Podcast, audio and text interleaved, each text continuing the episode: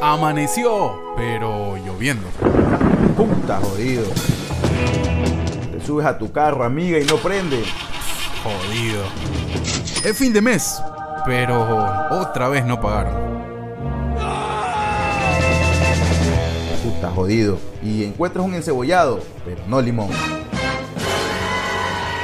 Re jodido. La vida tiene esos momentos de mierda que nos detienen y en un acto de introspección nos preguntamos, ¿vale la pena vivir? Surprise, motherfucker. Y claro que sí, solo es un día más. Así que desahuévate y sonríe, que eres uno más de los tantos Jodidos pero contentos.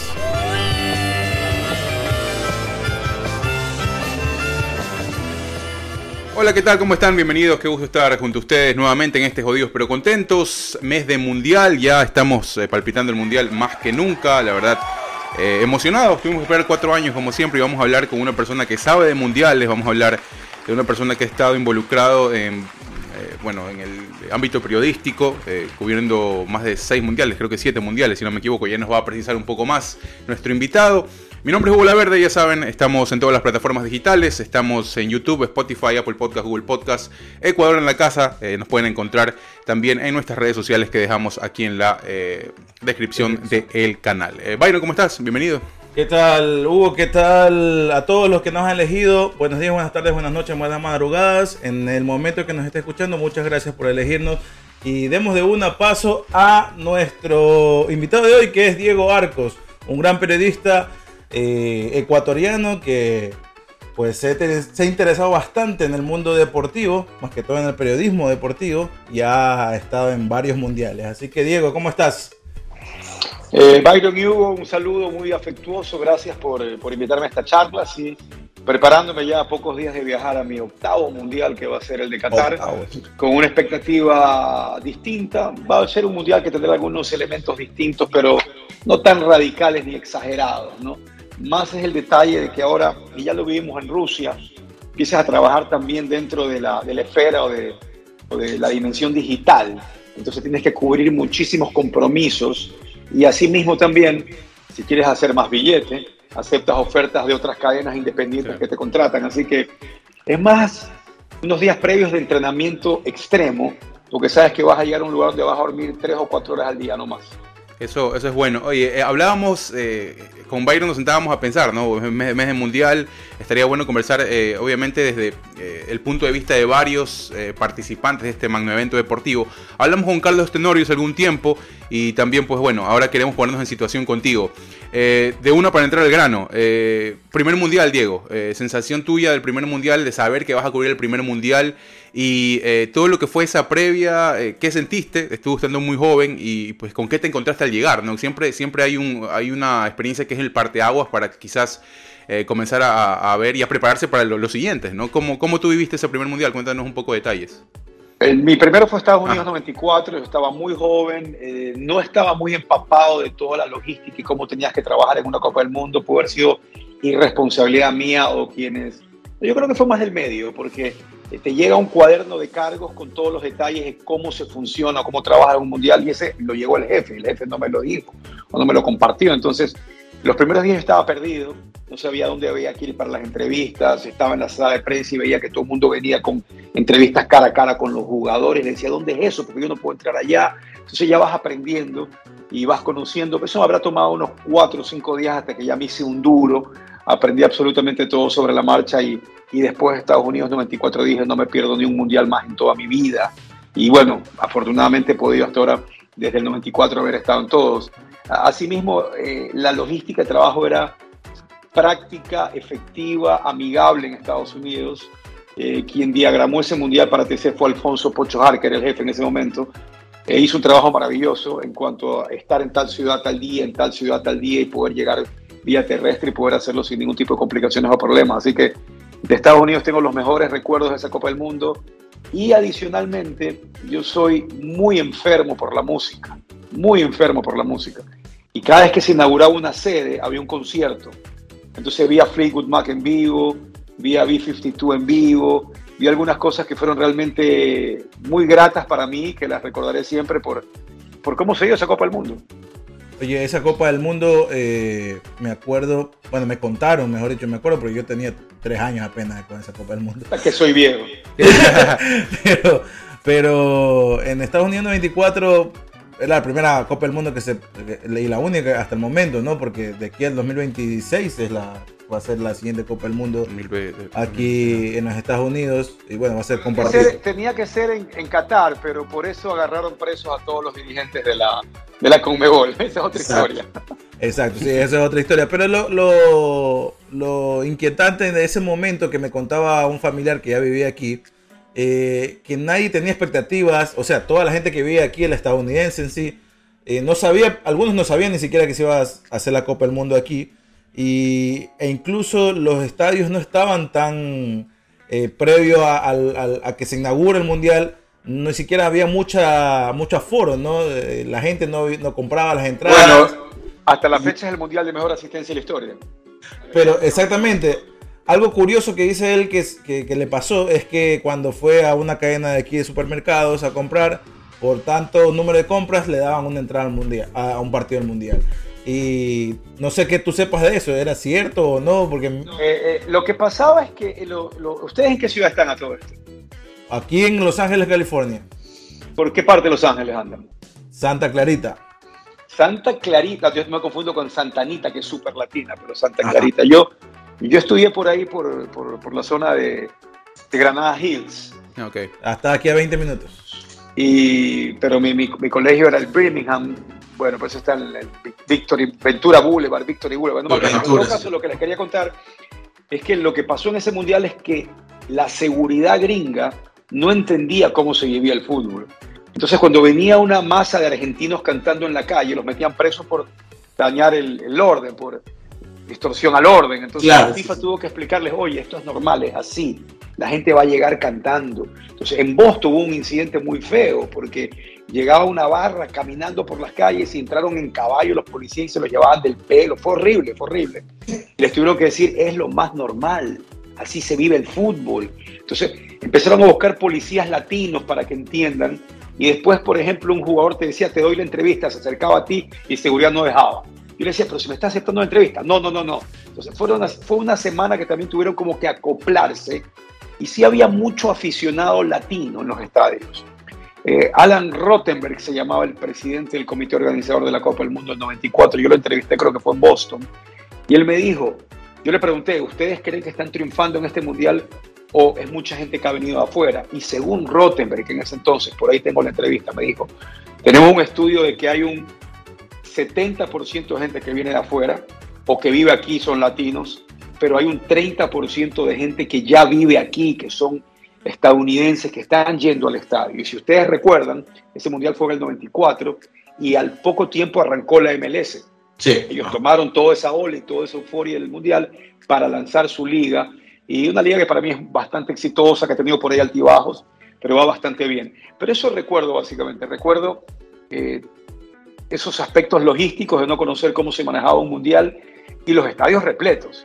Yo fui a muchos partidos en ese mundial y estuvieron repletos. Yo estuve ahí en el Rose Bowl cuando Brasil le ganó a Estados Unidos un 4 de julio, cuando le dejaron noqueado a Tap Ramos, que ahora su hijo está en el equipo de Estados Unidos, qué viejo estoy.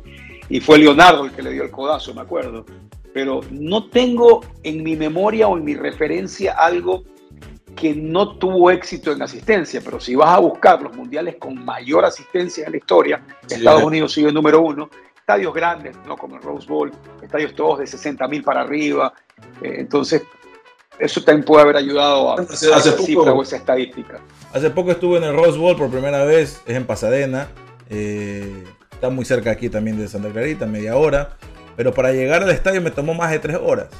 Qué risa como ustedes dicen, como ustedes dicen, está muy cerca aquí a media hora, ¿no? Claro. Eso que te dicen, estás loco, ¿no? Claro, es que ya nos acostumbramos porque... Aquí, aquí... Yo fui al Rose Bowl, yo tengo una anécdota en Rose Bowl cuando yo estudiaba allá porque fui a ver un México-El Salvador, partido de fútbol, y jugaba el Mágico González en El Salvador. Sí, Y me quedé impresionado de la cantidad de salvadoreños que había en California. Y, e, e, ese estadio, el Rose Bowl, estaba repleto y llenarlo no es fácil. ¿ah? Porque era la comunidad salvadoreña y la comunidad mexicana. Y, y la verdad que fue fantástico ver Eso- eso, en el eso- año 89.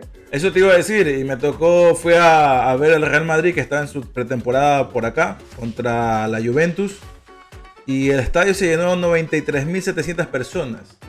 Fue el, el partido con mayor aforo que tuvo durante el año, ¿no?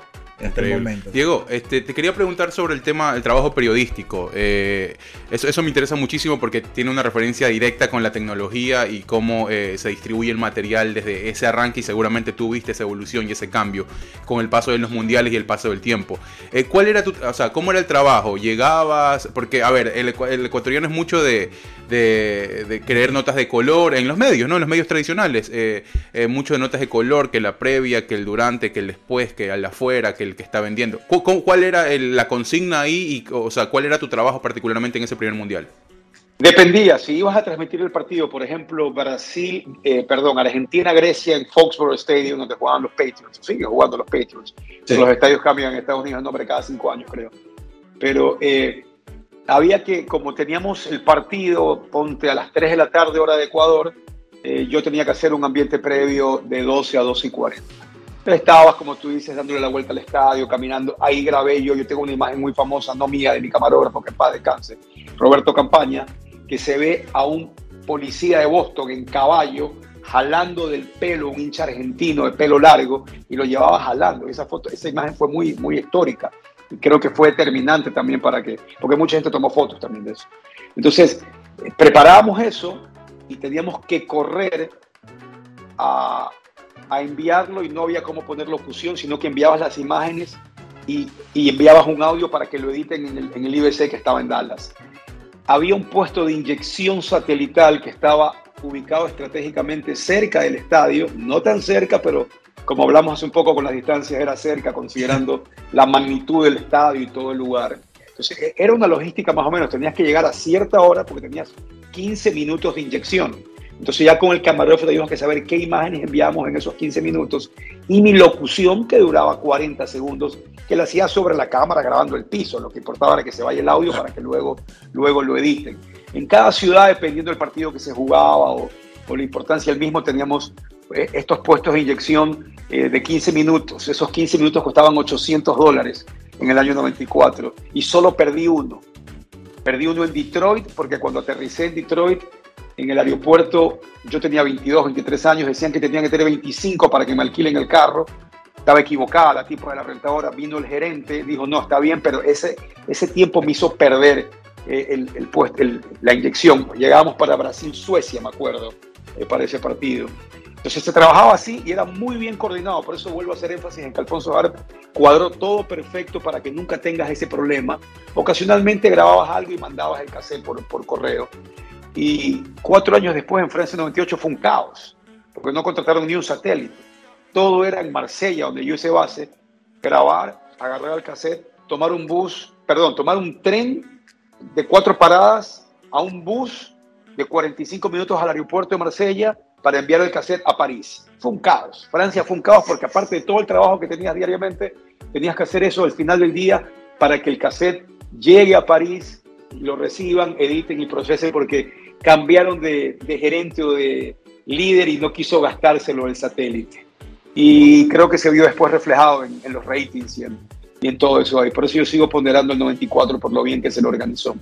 Y bueno, de ahí creo que hubo un cambio ya, eh, o sea, drástico, hasta donde me acuerdo. Yo, yo no sé si tú recuerdas, que no creo que recuerdes. Eh, en la Universidad Católica, ambos somos producto de la Universidad Católica. Alguna vez te llevamos para un evento, justamente hablamos del Mundial. eh, pero bueno, me imagino de tantas caras que ves tú, que no te vas a recordar de mí. Pero me acuerdo que en ese, ese mundial, eh, el, que te, el que voy a decir que es Sudáfrica 2010, creo que fue un antes y un después, en el- más que todo para el periodismo, ¿no? Porque Mira, en el existía 2002, Twitter ahí, ¿no? En el 2002, eh, como clasificó Ecuador, lo que teníamos era un satélite para antes y después de cada partido de Ecuador. En el 2006, TC es pionero con Aldo Otati y dice, vamos a enviar todo por internet. Los otros canales se nos burlaban, decían, ¿qué? Tan locos decían, porque muchos alquilaban los platos satelitales allá para enviar todo el material. Y Aldo Tati, que es el gerente técnico de TC, no solo que tuvo esa visión, sino que logró meterse a las cámaras de seguridad de Alemania. Y decía, te paras en tal lugar y te grabamos. Era una visión muy loca. Pero en todo caso, lo que Aldo no preveía y nadie tuvo eh, como proyección es que Ecuador se hospedó o Ecuador se quedó en Bad Kissingen, que es un pueblito encantador en Alemania, pero que viene a ser tal vez lo que es Manglar Alto para Alemania. Un poquito más grande, pero el internet de Bad Kissingen. Ok, listo, Diego. Mira, a ver, nos quedamos en la parte donde ya te decía del Mundial de Sudáfrica, que creo que para los medios y para el mundo fue un cambio porque aparece Twitter, ¿no? Y ya con esto creo que eh, eh, la, información comienza a viajar mucho más rápido.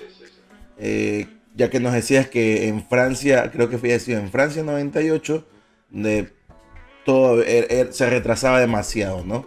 Cuéntanos de a partir de, Sudáfrica 2010, cómo es esta revolución que, que ahora es con las redes sociales. Y como por arte de magia cambio de escenario también, porque así cambió todo para Sudáfrica. Claro. En, Sudáfrica hay dos factores que cambian ya radicalmente como conocemos los envíos o la comunicación. El Internet. Ya en Alemania habíamos utilizado algo como les dije, pero ya en Sudáfrica había una banda ancha dedicada para que puedas enviar material. Y lo podías hacer desde tu computadora o te ibas a un lugar en el IBC donde estaba la máquina que estaba conectada por banda ancha para que llegue más rápido donde querías enviar. Y creo yo, es la consolidación también del Twitter en Sudáfrica. Yo en Sudáfrica personalmente le abrí cuentas de Twitter a unos 8 o 10 periodistas. Me preguntaban, ¿qué es eso? ¿Es necesario? Me acuerdo Andrés Gushmer, que llegó para la final en Sudáfrica. Yo le quité el teléfono y yo mismo le abrí la cuenta y le dije, toma. Y fue, la, fue el primer mundial en que empezamos a enterarnos de noticias a través del Twitter. Eh, por ejemplo, Uruguay aterrizó en Johannesburgo para jugar la semifinal contra, eh, contra Alemania, fue contra Holanda. Contra Holanda, Holanda, todavía Holanda, todavía valía decirlo Holanda. Y estábamos en una un gate 18 en el OAR Tambo, que es el aeropuerto de Johannesburgo, y la cuenta Twitter de la selección de Uruguay dijo, nos cambiaron de gate, nos vamos a la puerta 17. Y fue chistosísimo porque todo el mundo empezó a ver dispositivos, se miraban entre ellos, corrieron hacia, el otro gate. Entonces ya fue la consolidación del Twitter. Yo me acuerdo que en, en Sudáfrica yo llegué a 100 mil seguidores y no lo podía creer. No lo podía creer, o sea, era algo increíble. Yo hice un documental de Sudáfrica que se llama Qué bacán te vas al mundial cuando te encuentras en la calle con cualquier persona, te dicen, qué bacán, te vas al mundial, qué bacán. Entonces, y, mucha gente, el que anda a pie, el, amigo común, cree que vas a estar durmiendo hasta la hora que te dé la gana, vas, ves el partido y te vas a comer a un restaurante. Y no, el qué bacán te vas al mundial era una forma de mostrarles cómo países de tercer mundo, con pocos recursos, cuando van a una Copa del Mundo, quien te envía aspira, creo, te demanda que trabajes 22 horas al día. Entonces te sacas la batimadre. Entonces esa era la intención del documental que vacante vas al mundial. Eh, y, creo que el que viene ahora, yo estoy viajando, cuando vemos esta nota, yo estoy viajando en algunas horas ya para Qatar. Creo que el que viene ahora va a ser el peor de todos. Va a ser el peor de todos, pero es como cuando vas a jugar a la altura y no eres de la altura ya conoces un poco cómo correr, cómo dosificar tu energía, cuándo hacer el desgaste. Así vamos a llegar a Doha, ya sabiendo un poco cómo, cómo dosificar o entender los tiempos o cómo aprender cuándo descansar. Es esencial descansar en un bus o en un tren.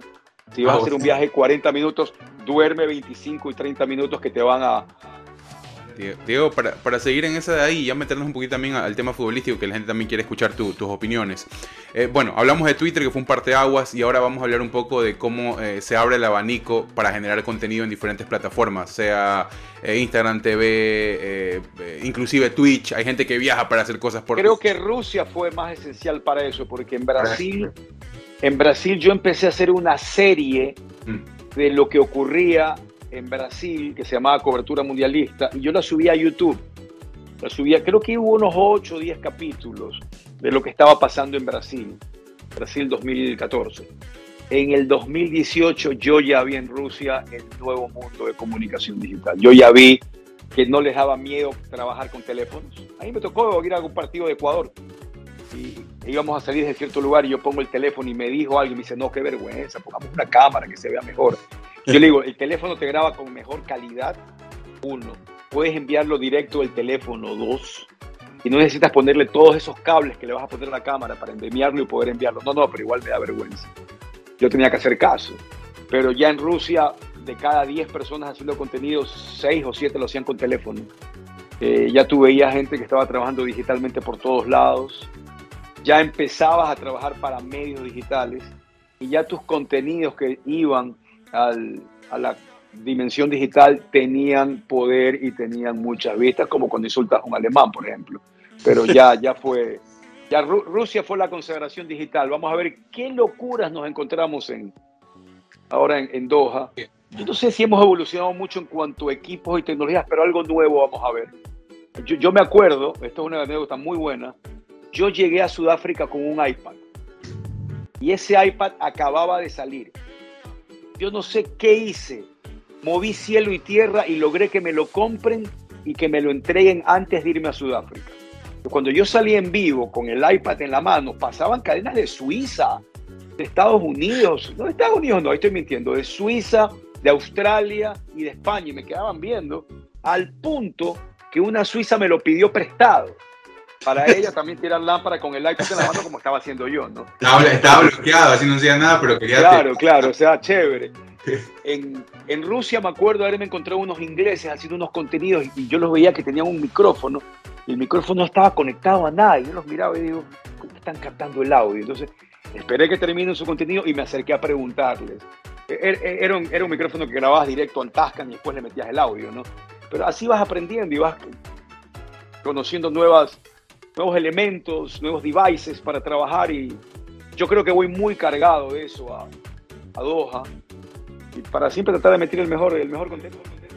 Oye, eh, siguiendo un poquito, eh, que, o sea, para ya cerrar la parte de la, de la parte periodística, eh, 94 fue tu primer mundial y el 2002 fue tu primer mundial, pero con Ecuador adentro. Claro. Ah, sin derechos. Pero bueno, tú nos puedes decir cómo es y para que la gente se entere cómo es ir a un mundial con Ecuador sin derechos y con Ecuador con derechos. ¿no? Inclusive culturalmente, ¿no? A mí me hicieron una entrevista cuando llegamos a Brasil, porque yo dije tuve que esperar 20 eh, años para poder ir a un mundial con derechos y con tu selección. Porque si tú vas a un mundial y no está tu selección, como periodista tienes menos beneficios. Las zonas mixtas de entrevista tienen cierto tamaño y los periodistas que tienen derecho para entrar ahí son los periodistas de los equipos que jugaron de ahí los periodistas que están en ese grupo y de ahí los periodistas de los países que están clasificados. De ahí los que no llegaron. Entonces, era difícil en Estados Unidos y Francia tratar de meterte en una zona mixta. Ya utilizábamos muchos elementos recursivos, nos parábamos afuera de la zona mixta, ya, porque no estaban. Entonces, después llegó el 2002, ya Ecuador estaba clasificado, ya tenías otros beneficios, pero yo trabajaba en una cadena que no tenía los derechos. Entonces, no podía tener tampoco muchos accesos. Entonces, había que igual hacer, ser recursivo.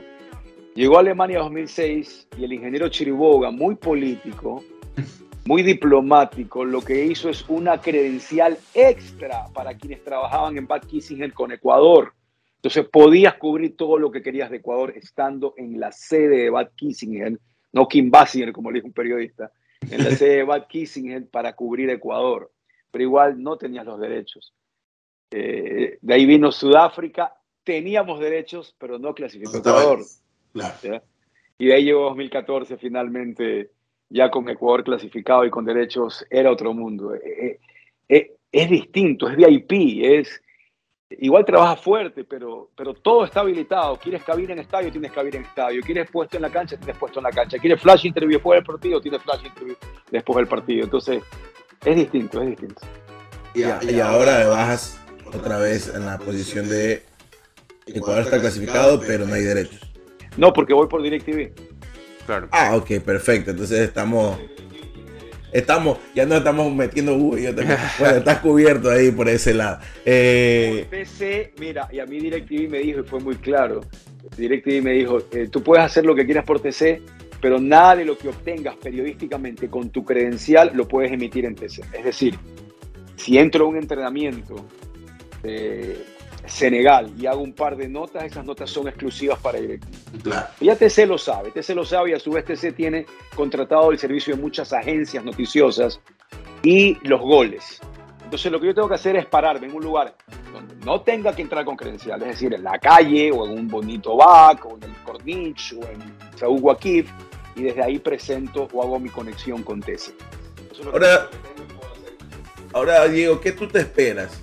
Porque Qatar, aparte de que ha sido eh, una sede muy polémica, cambio tremendo de, haberlo hecho a mitad de año, ahora es a fin de año, prácticamente termina en Navidad el Mundial, y para muchos eh, jugadores y periodistas va a ser una tremenda Navidad, porque si sales bien, pues celebras, y si sales mal, imagínate qué Navidad y qué fiesta de fin de año. Pero más allá de eso, la sede ha sido polémica. Eh, se hace, va a ser, va a ser en una sola ciudad. Eh, ¿Qué tú te esperas? Porque antes se viajaban a largas distancias, podías dormir esos 30, 40 minutos en un bus o en un tren. eh, y ahora, pues todo al parecer va a estar tan cerca, pero también eso va a causar mucho tráfico. ¿qué, tú, ¿Qué tú esperas? O sea, ¿cómo, ¿cómo crees que vas preparado mentalmente y qué se lleva para un, un mundial? ¿Qué llevas en una maleta? Estados Unidos los viajes no eran de 30 y 40 minutos. Podías viajar 4 o 5 horas en un avión para ir a sede de otra sede. Acá, ¿qué espero yo?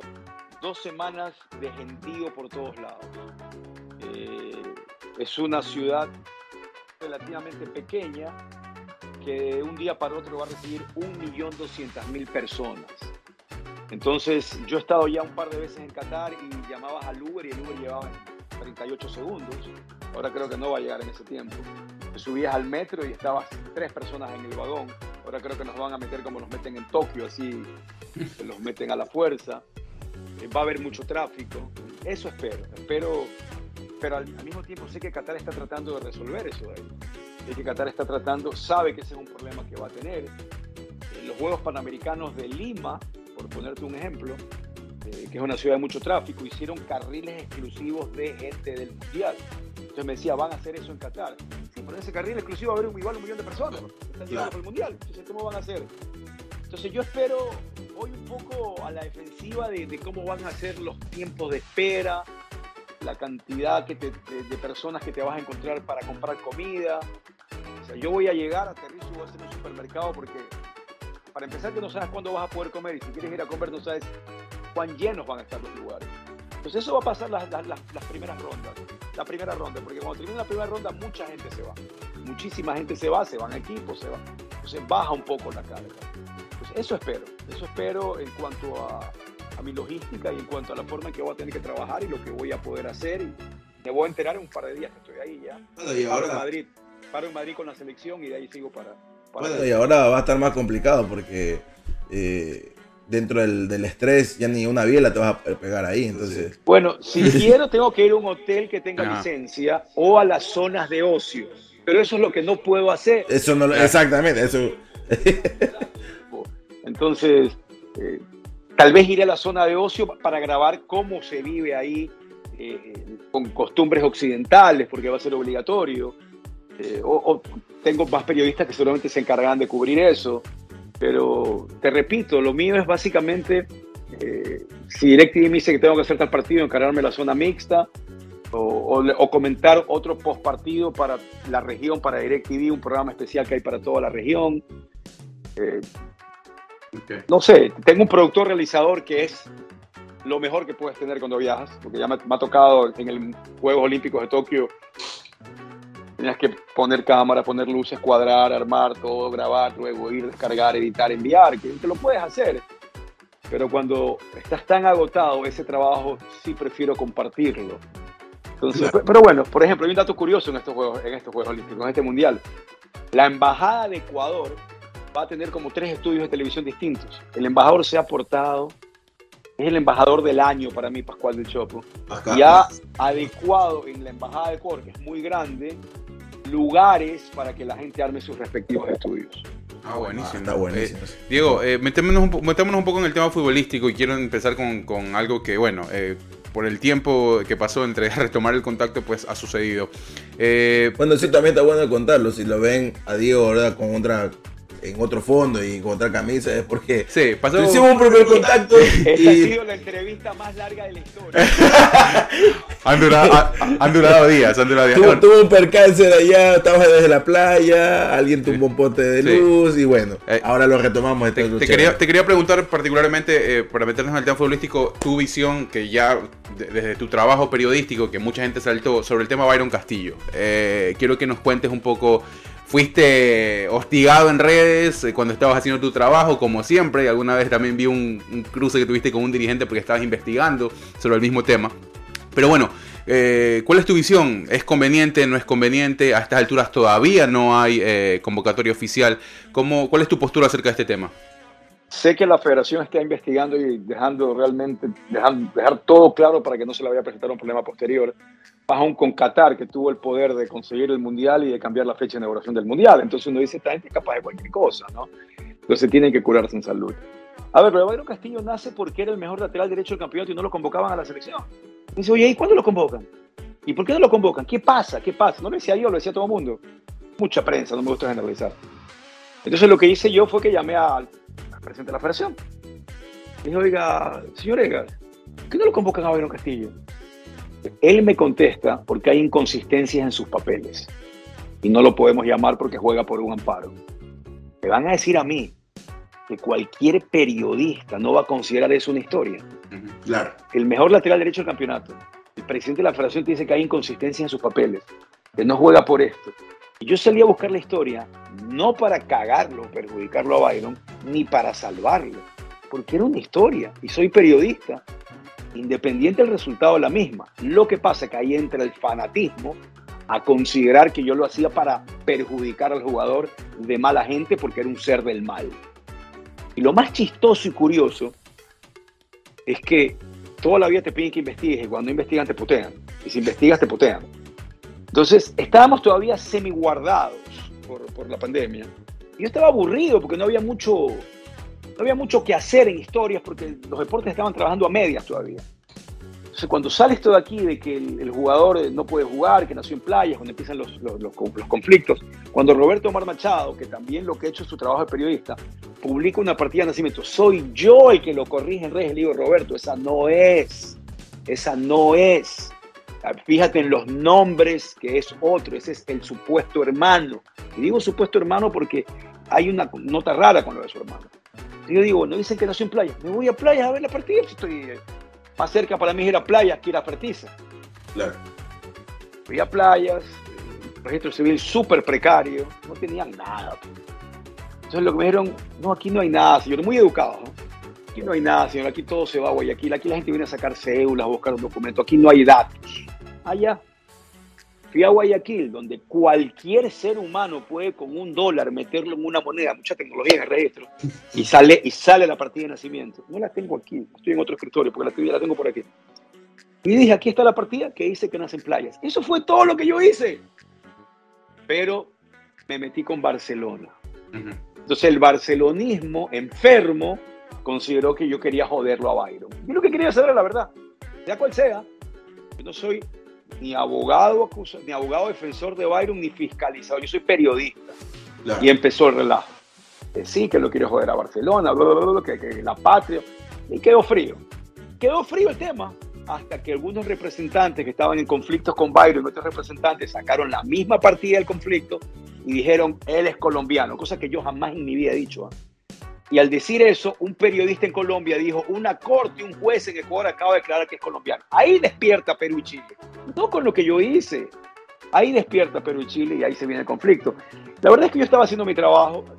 No me voy a hacer el superhéroe que, que me importa nada lo que me digan en redes. La verdad es que estoy curado en salud en eso, no me importa, pero puede afectarle a alguien. O sea, mi hermana, mi mamá me llamaban, oye, que no le paren bola, no le paren bola.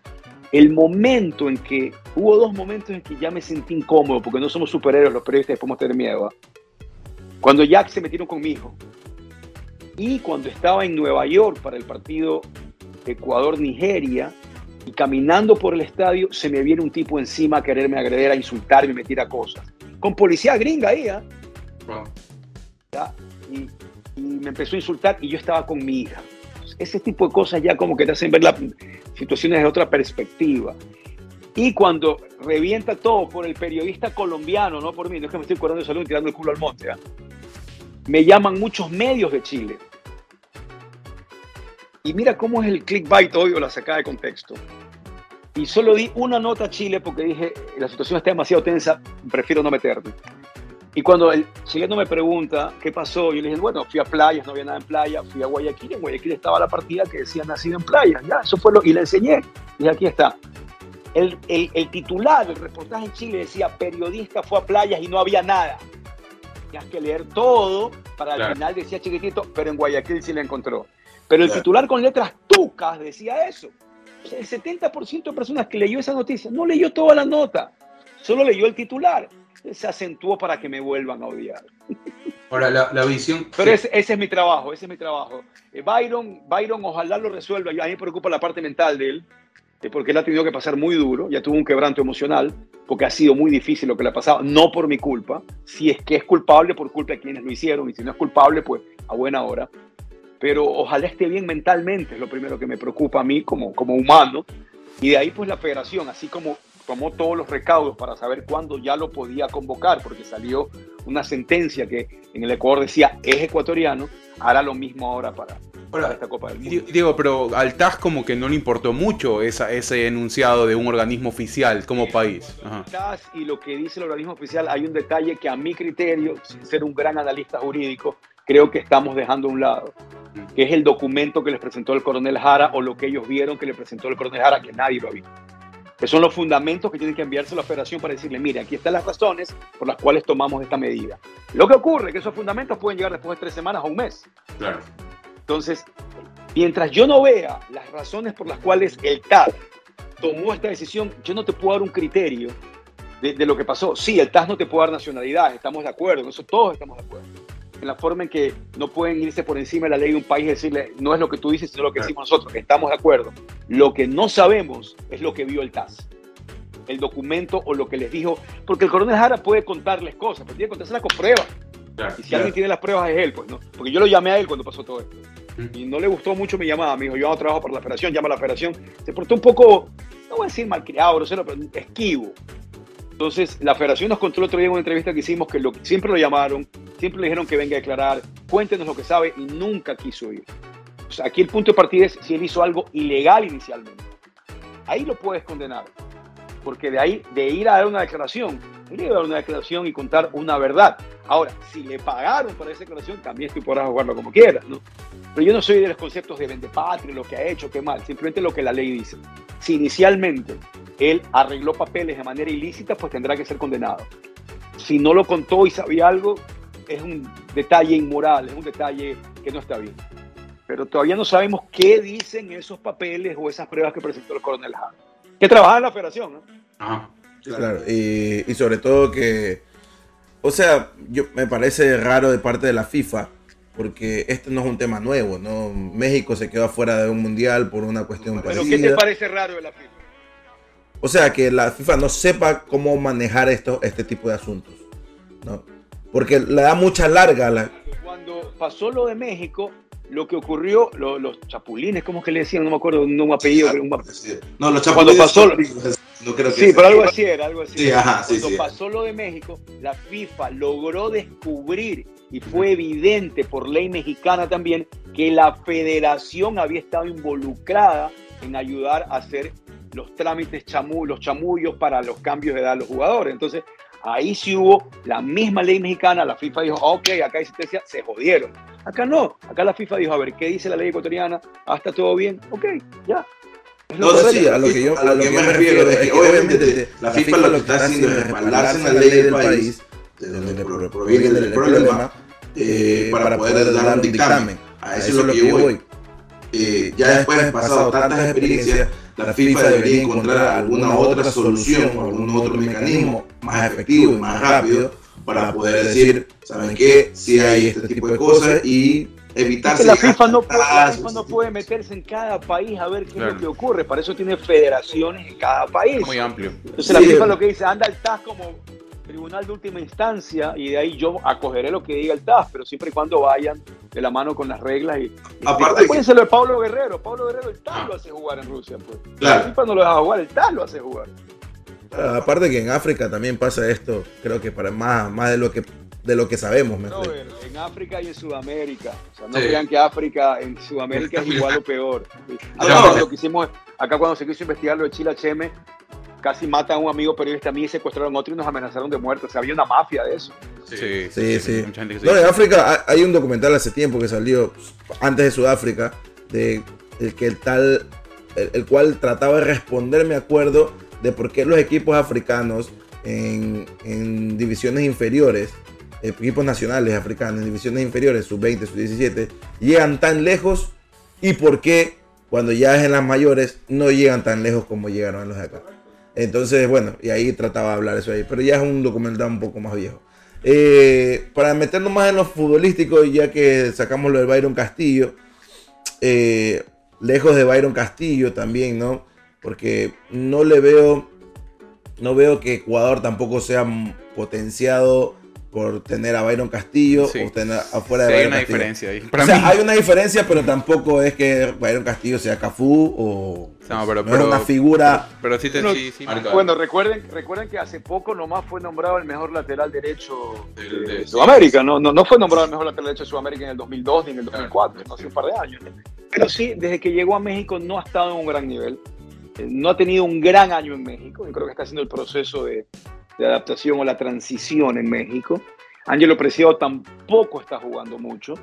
Pero esos son los jugadores que hay en ese puesto. Claro. Eh, justamente ayer hablamos del momento actual de los jugadores por puestos en la selección. Por ejemplo, Ener es resistido, a pesar de que es el máximo goleador de la selección ecuatoriana, no hizo una gran eliminatoria, pero creo que anda muy bien en Turquía. Es el Sí. goleador de la Liga Turca. Goleador de Turquía ahorita. Goleador de la Liga Turca en este momento. Y con Ener pasa mucho un poco lo de Barcelona Emelec también, al momento de, de- de calificar a un jugador, como le pasó a Gustavo Quinteros cuando era técnico de Ecuador también. Entonces, eh, yo creo que esta selección de Ecuador va a competir. Yo creo que es una selección que, que no estaba prevista clasificar a esta Copa del Mundo. Eh, la Federación Ecuatoriana de Fútbol lo tenía claro que era un proyecto para el 2026 y en el camino clasificaron. Es una selección que aprendió a competir, ahora tiene que aprender a ganar. Y en el proceso de aprender a competir y aprender a ganar, cuando ya aprendes a ganar con consistencia y con clase y jerarquía, es cuando pasas a ser una selección ya de un nivel más alto. Claro. Ahora ha sido una selección de segunda categoría durante muchísimos años, no de tercera, de segunda queriendo meterse a primera, donde hay muy pocas selecciones en la primera categoría. Pero si hay un equipo que va a llegar acá, al cual no lo van a puliar, creo yo, el que va a poder jugar, bajarse es Ecuador. Eso no implica o significa que va a ganar, pero que va, va a tener momentos importantes. Y es una selección extremadamente joven. El otro día hablaba con un medio polaco. El medio polaco me decía, háblame de, de Hincapié, de Moisés Caicedo y de Gonzalo Plata. Y le dije, bueno, que ninguno de ellos tiene más de 21 años. Le dije, ¿Qué? No lo podían creer. O sea, para que se den cuenta, o sea, piensen qué hacían ustedes cuando tenían 20, 21 años. Y No. analicen lo que estos chicos van a jugar una Copa. Sí, o sea, piénsenlo de esa manera, qué estaban haciendo, qué estaban pensando. Entonces, es una selección extremadamente joven, una selección que tiene a Ener y Dida como sus veteranos, llámenlo de esta manera. Es increíble, ¿no? Que otro de los veteranos de esta selección es Carlos Grueso. ¿Sabes cuántos años tiene Grueso? Tiene Sí. 26, 27 años, creo. Sí, Entonces, es otro de los jugadores veteranos y que viene acá a dar orden y con quien fue, se fue tan injusto también, ¿no? Pero eso creo yo de este Ecuador. Creo que Qatar viene muy mecanizado, eh, con un técnico español que ha logrado manejar mejores métodos y sistemas con el equipo. No es una super selección, lo que va a tener el primer día es mucha, mucho empuje. Ecuador, Ecuador, si bien va a jugar de visitante, no se va a medir con un estadio agresivo, porque el musulmán no es agresivo como aficionado, sino alguien calienta. Pero es un partido en el cual, a mi criterio, Ecuador tiene algo de favoritismo, pero muy poco, ¿ah? Muy poco. Dile 52% contra 48%. De ahí vienen las otras selecciones con las cuales Ecuador se convierte muchas veces, eh, muta un poco al nivel de la otra selección. Entonces, Ecuador, no sé si ustedes se han dado cuenta, cuando juega contra una selección muy mala, juega mal. Cuando juega con una selección buena, juega bien. Argentina y Brasil en los últimos En el 2022 nadie le ha ganado a Argentina y Brasil. A ver, en el 2022 Argentina y Brasil ganaron todos sus partidos, menos con el Ecuador. Entonces yo creo que puede pasar eso eh, con el campeón de África, que es Senegal, y con una potencia como es Países Bajos. Qué difícil decirte así. Pero va a competir, va a competir. Ecuador incluso podría empatar todos sus partidos y clasificar. Ecuador podría perder el primero y luego pasar a la siguiente fase, porque cuando dicen el que, es que el, que perdió el primer partido nunca logró pasar, falso. España perdió su primer partido en Sudáfrica y fue campeón del mundo. Entonces... Italia creo también en 2006, ¿no? Sí, tampoco es una superpotencia Ecuador, pero va a competir. Va a competir, eh, porque en otro, cuando fuiste al 2002 tú decías, uy, al bolillo, vamos a aprender, qué bacán, date por cumplido porque llegaste y vas a jugar, qué chévere, qué bacán. Para Alemania 2006, el 80% de los medios de comunicación que fueron a cubrir el Mundial compraron tours por tres días, por tres partidos, porque nadie pensaba que iba a pasar la siguiente ronda. Entonces, eso no pasa ahora. Como no pasaba en los últimos Juegos Olímpicos, que tú ibas a Juegos Olímpicos, decías, ah, qué bacán, Ecuador va a desfilar. Los Juegos Olímpicos de Tokio tú decías, van a ganar medallas. Y en París también van a ganar. Acá también, acá llegas a este mundial a decir, este equipo va a competir. Este equipo no es que va a, a pasear y que la, euforia del partido inicial, la reunión en la casa de los panos para pegarte los tragos. Este equipo va a competir, creo que así lo veo yo. Eh, yo creo que dentro de, de, las contras que tiene Ecuador, pues saca su fortaleza también. La juventud, como decíamos, es una selección eh, muy joven y Tetro... Defiende bien, defiende bien y tiene una media cancha muy, muy trabadora. Pero yo, yo, suelo decir siempre cuando describo un jugador, ¿no? Este es un back centro técnico que defiende, este es un back centro estorbador. Ecuador tiene estorbadores con técnica. Tiene, o sea, lo que hace el momento de Moisés Caicedo, eh, el eje que puede ser grueso. No, Ecuador tiene una media cancha muy, se complementa muy bien y que estos jugadores tienen aspectos que hoy son esenciales en el juego y que lo van a poner muy bien al servicio de Ecuador. De Athletic, el, semanario, este organismo deportivo muy, muy bueno, acaba de sacar un análisis muy interesante de todas las elecciones y nosotros le decíamos, eh, lo pone Ecuador como una selección que te puede sorprender mucho en pelota parada y en jugadas preparadas de pizarrón que nadie sabe. Yo me quedé como loco, como viene Ecuador. Pero me puse a ver toda la eliminatoria. Estadística de Ecuador hizo cualquier cantidad de goles de pelota parada. Cualquier cantidad. Entonces, claro, alguien que no conoce Ecuador, le dicen, oye, te toca a ti, a un periodista nacido en Nebraska, tienes que ir a analizar Ecuador. Lo que hizo fue ver todos los partidos de Ecuador y no es una conclusión loca. No, a lo que yo iba es que también estos jugadores, como Encapié, Moisés Caicedo, eh, que están jugando, eh, el mismo Ángelo Preciado, bueno, no sé, jugaba hasta poco en, Bélgica, no sé si ha cambiado de, liga. en Bélgica, no. Eh, son jugadores que ya no, no están jugando, están jugando en, ligas de primer nivel, pero no juegan en equipos de primer nivel. Y saben que el salto de calidad se hace en este tipo de certamen. Porque lo han visto, no porque lo han visto. ¿Qué jugador de Qatar juega en un equipo de primer nivel? Ninguno. Ninguno. la, única, el único pro que ellos tienen, o la única ventaja que le sacan a cualquier equipo de otro del mundial, a cualquier otro equipo del mundial, es que han estado más de un mes juntos conviviendo y entrenando. Ya. No, no. Ah, pero todos, no, no, sí, pero todos juntos ya de gira por el mundo, hace, pagaron la liga de los países, tienen seis meses juntos.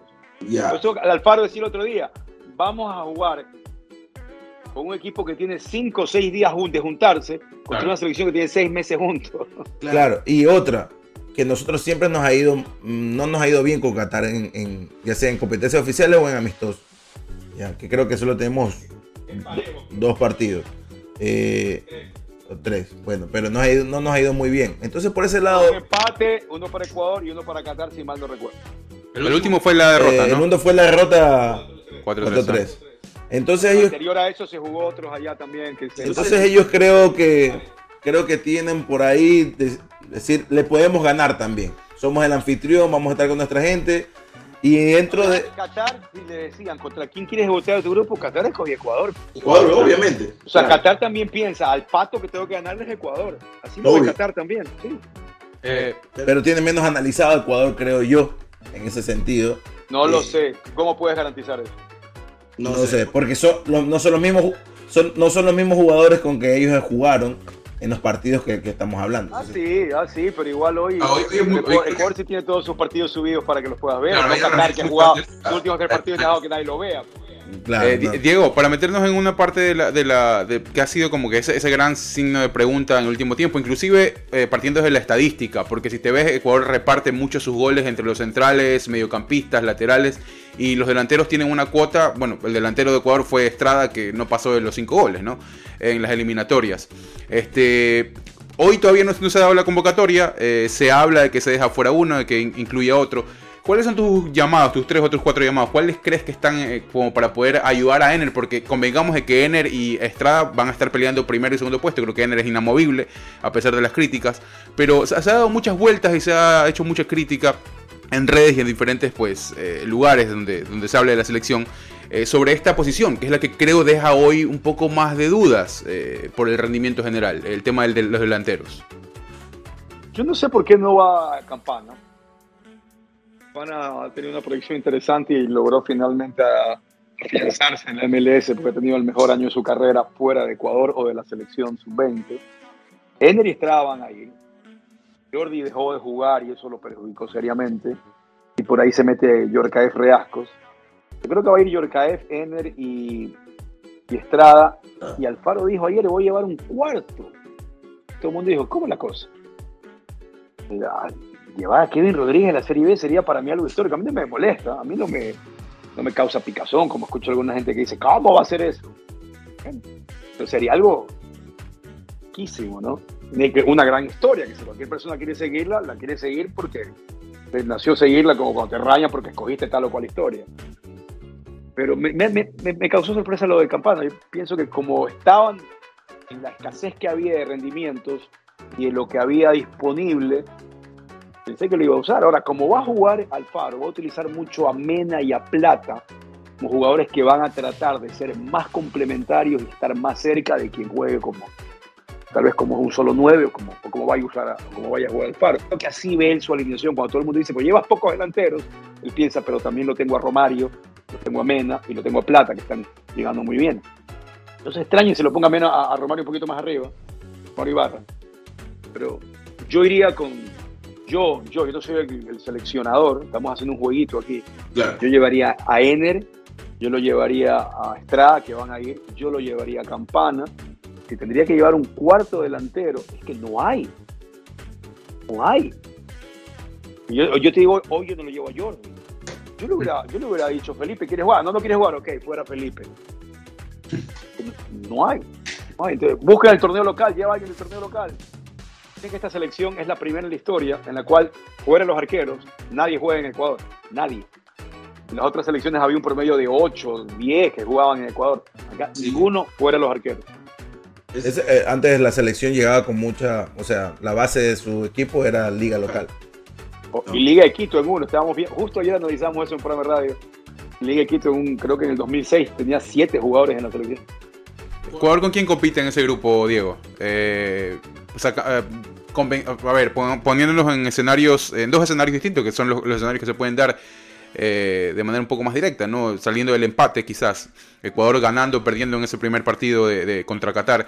Eh, ¿cómo, lo, ¿Cómo lo ves ahí? Ya eh, la lista la ha dado Senegal, eh, Mané va a ir. eh, a propósito de todas estas especulaciones, hablaban de hasta de, poner brujos y, todas esas creencias que parte de una cultura bastante extraña. Eh, pero bueno, ¿cómo- ¿con quién compite? Saliendo de Qatar, ¿no? Hay que, hay que sacarle puntos a alguien más. No, no, espérate un rato, antes de que digas, el- ya que mencionaste de los brujos, no, o sea, Pogba por ahí también estaba sonando con lo de los brujos. Está muy, está muy pegado a la, a la cultura africana a ese la tema, cultura ¿no? africana, sí, exactamente. Y por ahí decían que más se queda fuera por eso que por, por, por la lesión. Quién sabe, ¿no? Pero, eh, pero da- da- dale, dale, Diego, ya después te comento lo de Francia. No, yo creo que en el papel Senegal y Países Bajos es más que Ecuador. Históricamente, por los jugadores que tienen, por donde juegan sus futbolistas, por lo que han hecho en mundiales, por la trascendencia de los clubes de Países Bajos, más no lo de Senegal. Que Senegal no es que tiene una gran liga, Senegal lo que tiene es una máquina de exportar jugadores que están en extraordinarias ligas y jugando a gran nivel en otras ligas.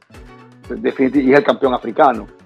Esos dos países en el papel son más que Ecuador. pero jugando un partido, Ecuador les podría ganar. Entonces, eh, ha, jugado partidos contra Senegal y Holanda, Ecuador, sí, los ha jugado. Perdió con Holanda 1, con gol de Cuit, me acuerdo 1 a 0. Son partidos referenciales, ni siquiera eran los mismos jugadores. Con Senegal perdió, eh, pero hoy, son, hoy es otro Ecuador, hoy es otro Senegal, hoy es otro Países Bajos. Parten como favoritos de esas dos selecciones contra Ecuador, pero como dije anteriormente, no significa que ya está sellado el triunfo de ellos. Ecuador un buen día creo que les podría ganar, un buen día, pero para que se den esos días dentro de la irregularidad tan regular que tiene Ecuador, nos obliga a estar vigilantes y pendientes. Repito, Ecuador es camaleónico, se adapta muchas veces al color del rival que tiene para en su fútbol, pero para mí parten como favoritos tanto Países Bajos como Senegal. Sí, bueno, creo que a nivel mundial, eh, sacándonos la camiseta, todo el mundo hace ese jueguito de quién pasa la segunda ronda. Bueno, vámonos a Brasil 2014. ¿Se acuerdan del grupo de Costa Rica? Claro. Costa Rica se metió en un grupo que estaba Italia, estaba Uruguay, estaba Inglaterra, creo que en ese grupo. O sea, eh, hoy que están tan de moda las casas de pronósticos, que hubiera pronosticado ese Costa Rica, se ganaba un billetazo. ¿no? claro. Siempre pasan estas cosas. Cuando yo cuando me dicen ponte a hacer los, pronósticos, ¿qué va a pasar en la Champions? Yo siempre pongo uno o dos que nadie espera, porque va a pasar. puede ser Ecuador el de ese grupo, como lo fue en Alemania, no lo sé. Pero hoy Ecuador tiene pergaminos y tiene recursos para poder sorprender. La sorpresa del Mundial, la otra vez en el programa pasado que estuvimos con Germán, eh, yo me atreví a decir lo que creo que este Mundial no va a ser la excepción y se va a cumplir la maldición del campeón del Mundial. ¿Qué es? Que se va en primera ronda. Francia, yo creo, que, se va en primera ronda. no, no creo, no creo. Si, tú te das, si tú te das cuenta, no sé. Apostemos y nos vemos en California en un par de meses para eso. yo, yo les pago la comida, ustedes me la pagan a mí. Segurísimo. No tengo problema en eso. Cada uno tiene su, su, su cábala, lo que sea, ¿no? La mía es la primera figurita que me sale en el álbum del mundial. Cuando yo empiezo a hacer el álbum, la primera figurita que me sale es un país que va a hacer algo bueno. Ya estoy convencido porque me pasó con Croacia en Rusia, me salió la primera figura que me salió en Croacia, la primera figura que me salió para el Mundial de Rusia fue un croata. La primera figurita que me salió por el Mundial de Brasil fue un costarricense. La primera figura que me salió para el de Sudáfrica fue un uruguayo. Y ahora me salió un japonés. Pensaba que te había salido Byron Castillo. Yo digo que al final Japón va a ser algo importante en esta Copa del Mundo. No lo sé, basado en un ritual frívolo. Deja un título, deja un título para clickbait. Diego Arcos tiene la fórmula de la sorpresa del mundial. Sin mentir, pero con el título vendedor, ¿no? Porque el no puedes mentir. Tengo que decir, es como cuando salió Tevez viene al Ecuador. Claro. Era el Búfalo Tevez que iba a Macará, ¿no? Claro, claro, claro. Eh, yo, bueno, yo creo que tú ya sabes más de historia de mundiales que yo, eh, ya sabes la de los campeones mundial, y yo decía, me atrevo a decirlo de Francia, porque Francia siempre que llega con algún problema interno, eh, como en Sudáfrica, como... Eh, bueno, en Sudáfrica fue, sí, en Sudáfrica fue. Y creo que en Corea-Japón 2002 también llegó con otro problema interno por ahí y se terminó yendo en primera ronda. Eh, bueno, el problema interno ahora es otro parecido. Pogba está fuera de la lista de convocados porque por la lesión. Eso es una lesión de un jugador. Pero eh, se los pensaba, eh, por lo menos la prensa francesa pensaba que Champs lo iba a dar el espaladazo a, Pogba y lo iba a llevar porque se tiene pronosticado que para un tercer, cuarto partido ya esté Pogba listo para jugar. Pero no ha tenido ritmo, ¿no? Eh, pero tiene problemas con sus hermanos. Eh, Pogba, Matías Pogba parece que lo está chantajeando a, Pogba siempre ha sido un jugador que ha dado otro tipo de historia fuera de la cancha. ¿no? Que no lo convoquen a Pogba a Francia, a mí no me parece que Francia esté en problemas. Yo pensé que me iba a decir que en la interna se están peleando, que la mujer no. le puso los cachos a uno con otro. El otro dado de golpes. El, otro, el otro caso que se dio es que Pogba al parecer le ha echado la malilla con un brujo a Mbappé. A Mbappé, que me parece totalmente descabellado, pero la prensa francesa mismo tiene, ha, mostrado las pruebas, ¿no? De que esto no está tan loco como parece, ¿no? Y Mbappé... O lo, dice Mbappé. A ver, ¿quién lo dice? ¿La prensa o lo dice Pogba? Yo lo hice. No, lo, dijo el hermano de Pogba y la prensa ha sacado las, las pruebas que el hermano de Pogba la ha mostrado. Eh, y Mbappé se ha mostrado muy distante al resto de sus compañeros. El primer problema fue este comercial que tenía que eh, grabar la prensa francesa, eh, perdón, toda la selección francesa. Mbappé dijo, yo no voy allá. Vayan ustedes. Ya saben, en marzo tengo que estar por California, ahí nos vemos. De, una, de una, de una. Bueno, yo dije mi, yo dije mi sorpresa. ¿Cuál crees que va a ser la tuya? ¿Qué, ¿Cuál crees que va a ser? con Japón? Japón. Dije lo de Japón, pero repito, con base a este ritual absurdo que tengo yo, ¿no? Por eso ahí, porque no me he puesto a analizarlo de otra manera.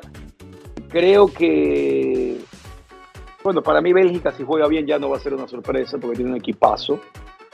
¿Crees que, ¿Crees que esta Bélgica es mejor que la, que la Bélgica del, Mundial pasado? Viendo los nombres después. Siempre que tienes experiencia y que estuviste ahí, que viste lo que pasó y corriges, creo que puede ser mejor. Ah, sí, creo que sí. Creo que Bélgica puede ser mejor.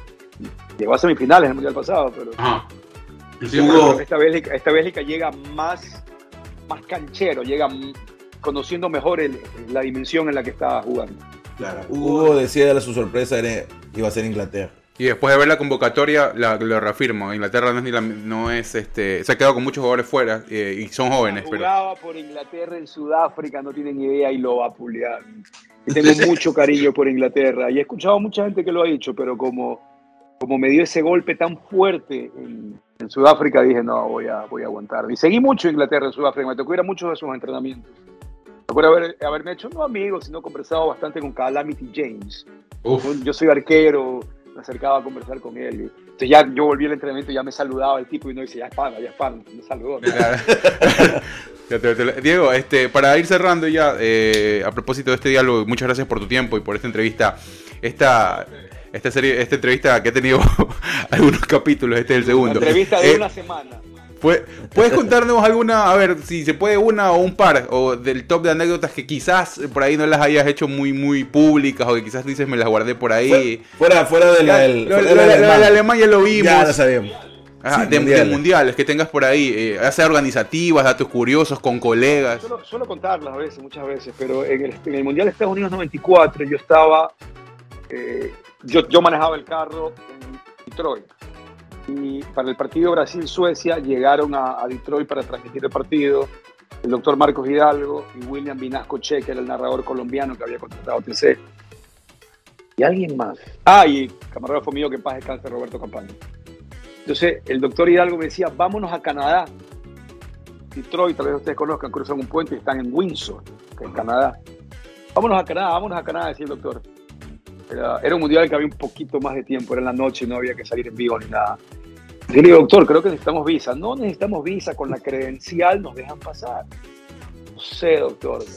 Bueno, no perdemos nada, vamos, mi doctor. Dicho y hecho, cruzamos el puente y apareció la policía montada canadiense, la que está vestida de rojo, con este sombrero que parece un disco, como un bombo ahí. Muy educado el señor me dijo que no podíamos entrar porque no teníamos visa. Pero me lo dijo a mí que ya me bajé del carro lo dejé esperando en el carro al resto de personas. Entonces yo le dije al señor, ok, vamos a dar la vuelta al policía, ¿no? Nos dejará tomar una foto para tirar lámpara que estuvimos en Canadá. Sí, sí, súper chévere el policía. Y le pido otro favor. Le puedo decir al señor que está ahí que nos va a meter presos. El policía era un policía creo que de 22 años porque me acolitó todo. Yo regreso y le digo al doctor Hidalgo, doctor, nos jodimos. Entramos a Canadá sin papeles, se necesita visa, nos van a retener en un centro por 24 horas. Ese doctor Hidalgo era, ¡no! No me diga eso. Digo, doctor, no. Y llegó el policía y me acolitó. Digo, por favor, bájense el carro. Bájense el carro y pónganse contra el carro.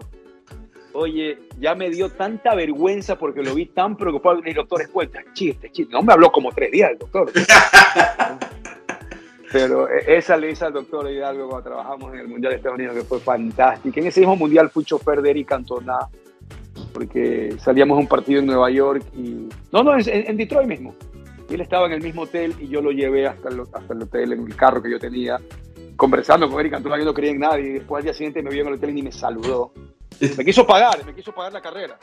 Cuando llegamos al, al, hotel, me, ¿cuánto te debo? Le digo, no, no, no, nada, tranquilo, yo sigo hospedado aquí también fue increíble. En Estados Unidos 94, cuando jugó Irlanda con Italia, que ganó Irlanda, que fue una sorpresa, entrevisté al, al baterista de YouTube, pidió Clayton o es el bajista Clayton, no me acuerdo. Pero entrevisté al baterista de YouTube, yo eufórico lo entrevisté y mando la entrevista y la perdieron, nunca la sacaron al aire porque no sabían quién era. No, en los mundiales te pasa de todo, te pasa de todos los mundiales. Ahí eh, salíamos de Sudáfrica una vez, en Sudáfrica alquilamos una casa y salíamos de la casa en Sudáfrica y nos cerraron cuatro patrullas de policía sudafricanas y se baja una señora policía que habrá tenido cerca de 70 años con una 9 milímetros, una Glock, así la rastrilló y nos apuntó hacia el carro con la linterna, así, me dijo, bájese, bájese, ¿dónde está la plata? Acaban de robar un banco, algo por ahí, y la descripción era que lo habían hecho en un carro igual en el que estábamos nosotros. Nosotros éramos aterrados que a esta señora se le suelte un tiro. Y mientras estábamos con cabeza abajo le explicamos en inglés, somos periodistas, somos periodistas, somos periodistas. Eh, revisó cada credencial, revisó el carro y ahí nos dejó ir. Uh, tantas, tantas historias. Bueno, eh, increíble, la verdad es que hemos, ha sido bastante interesante este diálogo. Diego, con, eh, Diego nos podíamos quedar mucho tiempo, pero, Diego, no se puede caer con nosotros. Antes de que se vuelva a caer, no, este, te agradecemos mucho, Diego. Eh, no suerte, no suerte, la verdad es que creo que más es, el éxito, ¿no? el éxito de, volver a guardar en esa, en esa memoria, no solo en tu memoria, sino también en algún dispositivo que seguramente lo harás. Siempre estás generando contenido ahí para... para... Además se lleves discos duros para guardar todo eso. Claro, para guardar todo. Te agradecemos muchísimo, la verdad es que nos quedamos. Nos eh, vemos allá en marzo, cualquier cosa, sea quien sea que pague la parrilla o la comida que sea. Seguro. El próximo mundial voy a estar allá como aficionado, ya lo dije. Ya, eso digo ahorita, no quiero trabajar, quiero ir ya como aficionado. Vamos a ver qué pasa. Bueno, acá está bienvenido, acá vamos a estar todavía, así que podemos irnos a. para que sigan ahí, pórtense bien, ¿ah? Claro, sí, seguro, seguro. Siempre, siempre, siempre. Te estaré escribiendo cuando Francis se quede afuera, ¿ah? Espero me respondas. Ahí estaremos. Un abrazo y gracias por todo. Gracias, Diego. Nos vemos, Diego. Nos vemos. Chao, chao. Bueno, ahí lo teníamos a Diego Arcos. Eh, para la gente que es de otros países y, no lo saca quién es Diego Arcos, Diego Arcos, bueno, como ya pudieron verlo en toda la entrevista, es un periodista eh, reconocido en nuestro país, en Ecuador. Eh, y que ya tienen, pues ya lo vieron, desde el 94 cubriendo mundiales y al parecer esta va a ser la última vez que va a cubrir un mundial como periodista. la próxima va a estar de aficionado. Creo que creo que se lo tiene ganado también. Sí, sí, bueno, ya después de algún tiempo comienzas a disfrutar eh, estos eventos deportivos con otras miradas. Aparte que ya es una sede que él conoce, Estados Unidos, él ha venido mucho tiempo acá a estudiar. Estudió acá, en Estados Unidos, eh, vivió en Estados Unidos, eh, quizás Canadá, bueno, no sé, Canadá y México no lo conozca o no lo ha explorado tanto como Estados Unidos. Estoy hablando desde el conocimiento, no sé, de la vida mucho de Diego Arcos. Pero eh, me imagino que aquí a decir, no, o sea, ya, aquí ya me los conozco, ya sé cuáles son las cuestiones. Más allá de que ha pasado demasiado tiempo para que un mundial se pueda jugar acá en Estados Unidos. Pero me imagino que pasa por ahí, ¿no? Sí, seguro, seguro. sabe que para, para, el otro mundial estaremos tomando unas bielas y yendo a un partido. Seguro, seguro. Que va a ser una fiesta, eh, seguramente. Y... más que todo el lado de México también seguro se va a vivir de una manera mucho más como que... Eso me faltó preguntarles, pero bueno, Diego, para los que no sepan, eh, creo que lo dijo ahorita. Está armando en pocas horas ya se va a Qatar. Tenía programa de radio, nada más. Eh, tiene su programa de radio. Y Cabina 14 creo que sea. Cabina 14, sí, efectivamente. Eh, y a las 12 de la noche parte para Qatar. Tiene, dijo tenía que parar en, España, que se va a quedar en Madrid un tiempo por la selección. Sí, el, partido contra Irak. Que va a jugar un partido contra Irak.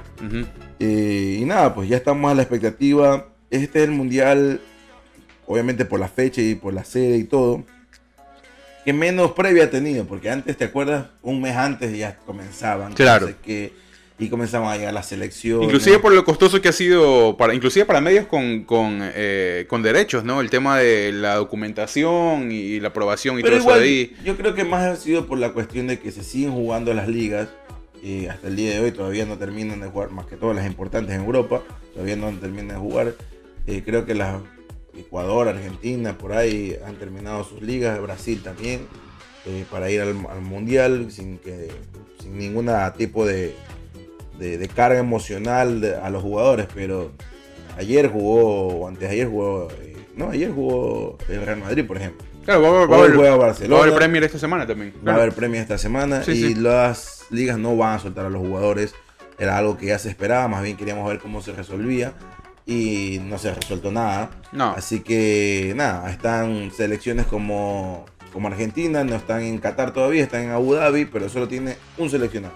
Sí, sí. la- es eh, Armando. las convocatorias van a estar, eh, claro, se van a completar en función de, de la- de las ligas, de cómo, cómo se terminen. eh, y eso que la Liga Argentina ya terminó, pero sabemos que la mayoría de los argentinos están afuera. Claro, claro, Europa. casi todo, el 99% eh, Y- del equipo está. Y está nada, ya casi la mayoría, creo que más de la mitad ya han dado sus, Sí, listas. sí, sí, estamos esperando la, la nuestra aún, ¿no? La, la convoca- a esta fecha, ¿no? De Sudamérica falta Ecuador, Argentina.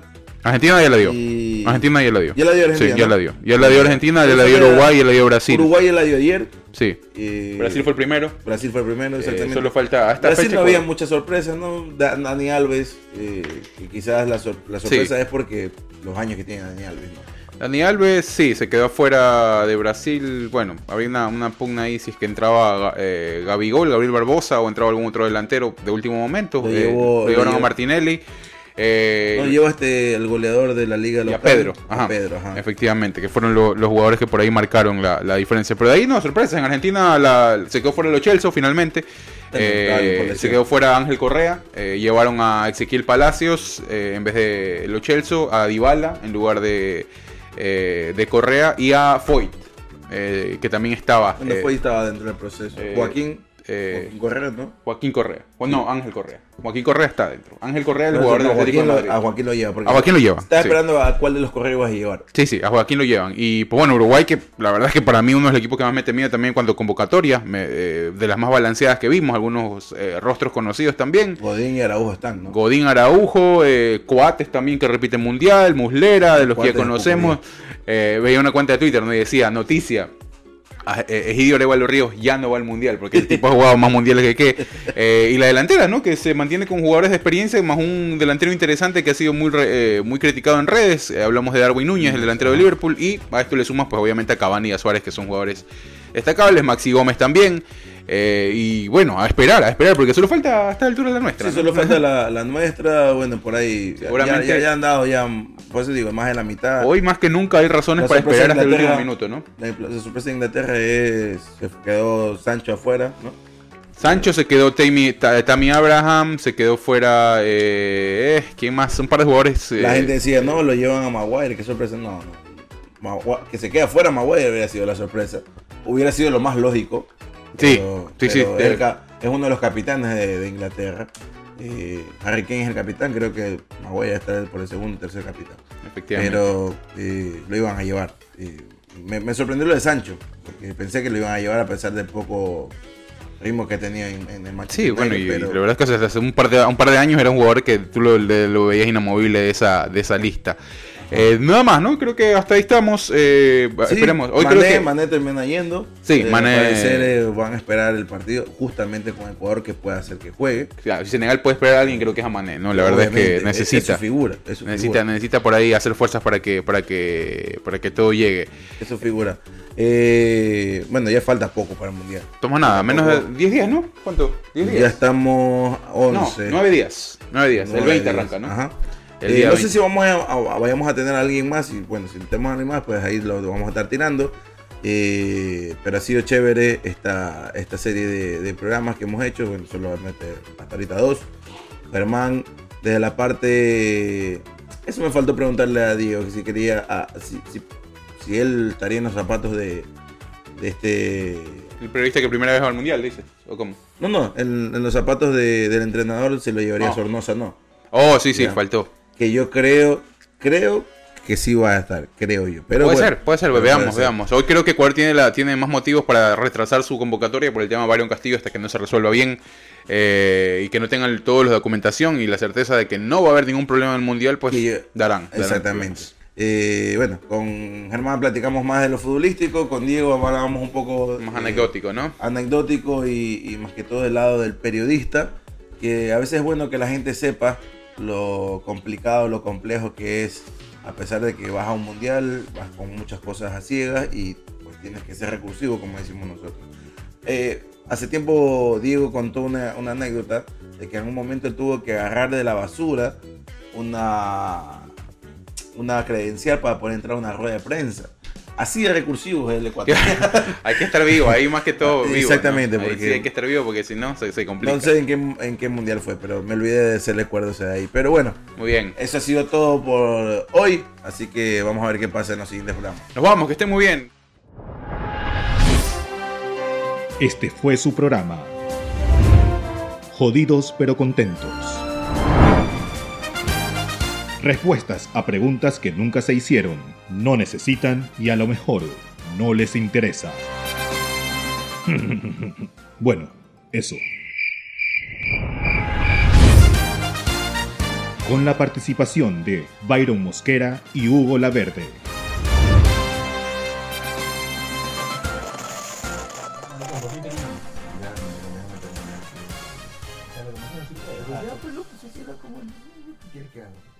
Qué tiro que dice la gente. Fue.